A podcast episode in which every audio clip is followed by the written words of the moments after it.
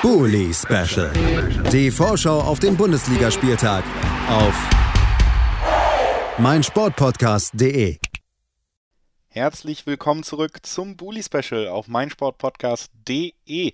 Wir sind beim fünften Spiel unserer Vorbesprechung des 18. Spieltages angekommen, also quasi in der Mitte des Hinrunden Rückrundenauftakts, Entschuldigung. Und äh, dieses Spiel werden bestreiten der Tabellendritte, ja, der SC Freiburg empfängt Arminia Bielefeld und wir sprechen drüber mit Michael Schröder vom Füchsle Talk. Hallo Michael. Hallo, ich grinse immer noch, wenn ich das höre. Hallo. Das freut mich. Ich grinse auch, wenn ich es anmoderiere, muss ich sagen. Hallo. Und äh, zusätzlich auch heute da Eva Bohle vom Zweite Bundesliga-Podcast. Hallo Eva. Ist es okay, wenn ich nicht grinse? Oder?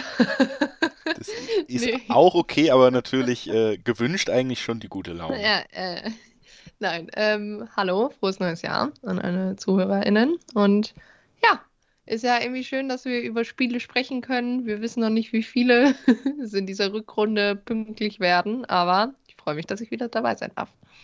Ich freue mich, dass ich euch wieder dabei habe. Also gästemäßig sind wir hier auch in diesem Take natürlich sowieso Champions League mäßig unterwegs.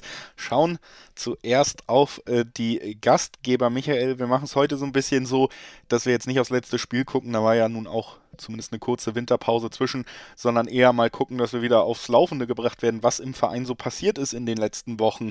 Jetzt ist ja auch schon das Transferfenster eine Woche offen. Gibt es da vielleicht Gerüchte oder sogar schon offizielles zu vermelden? Wie ist natürlich leider auch das, Eva hat schon durchklingen lassen, wie ist die Corona-Lage im Verein? Einfach mal so ein kleines Update zum Start in die Rückrunde. Wie sieht es da aus bei den Freiburgern? Sehr gerne. Also wir sind nach wie vor der langweiligste Verein der Bundesliga. In vielen Dingen ist es nicht viel passiert tatsächlich. Ähm, es gibt einen Neuzugang als Rechtsverteidiger, ein junger Belgier von Standard Lüttich. Ich freue mich schon auf Standardsituationswitze. Ich schaue in deine Richtung, Julius. Ähm, ist gekommen. Ähm, tatsächlich ist es so ein bisschen untergegangen, hatte ich das Gefühl, im Rest der Fußballwelt in Deutschland. Was ich krass finde, weil es ist immer noch nicht normal, dass für 19-Jährigen viereinhalb Millionen Euro auf den Tisch gelegt werden aus Freiburg, aber das hat durchaus äh, ja, einen ernsten Hintergrund, weil ein Johnny Schmidt immer noch nicht bei 100 Prozent ist ähm, nach seiner Corona-Erkrankung.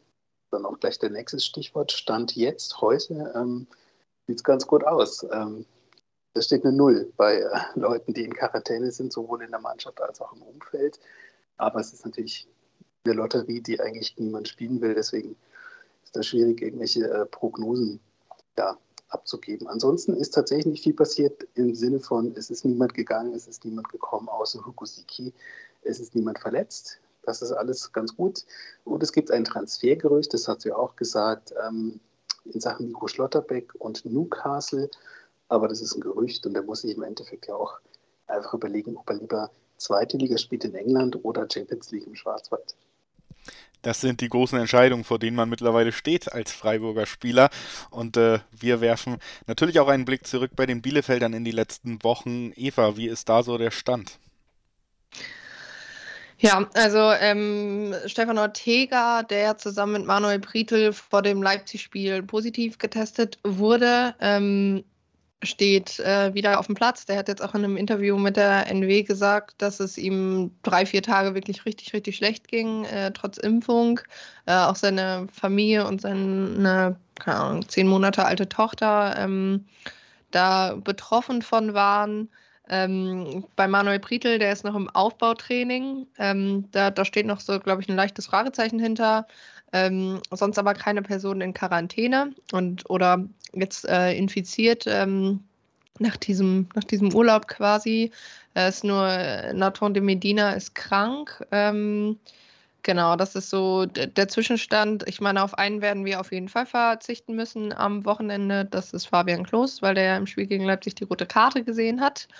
Ähm, ja, da ist dann halt irgendwie äh, vorne drin, wird irgendwie eine Kombination aus Serra, ähm, ähm, Krüger und weiß ich noch nicht wen, äh, Lassme irgendwie sein.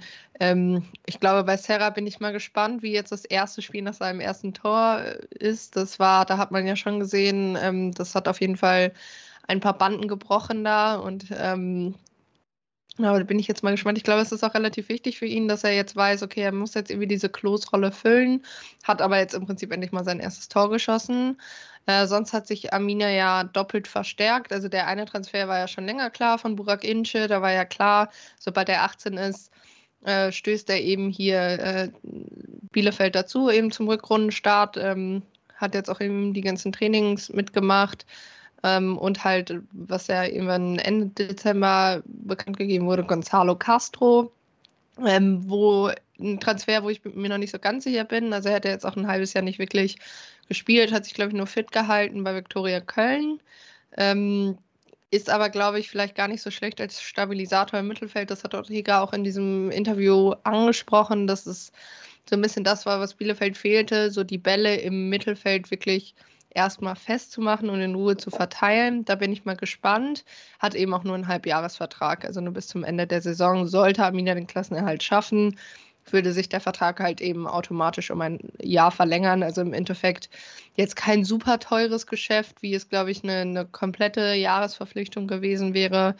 Ähm, Genau, und ich glaube, das, das ist an, an Personal dann auch gut. Ich habe schon mal gesagt, ich fände es jetzt nicht gut, irgendwie fünf, sechs neue Leute reinzuholen. Äh, man sieht eben, dass der Kader sich jetzt erst langsam zurechtgefunden hat, dass jeder so langsam auch weiß, was seine Rolle da ist. Ähm, da bin ich immer persönlich der Meinung, da, wenn es nicht wirklich notwendig ist, und ich meine, das Tore schießen kann ein Arminia Bielefeld in dem Sinne nicht einkaufen.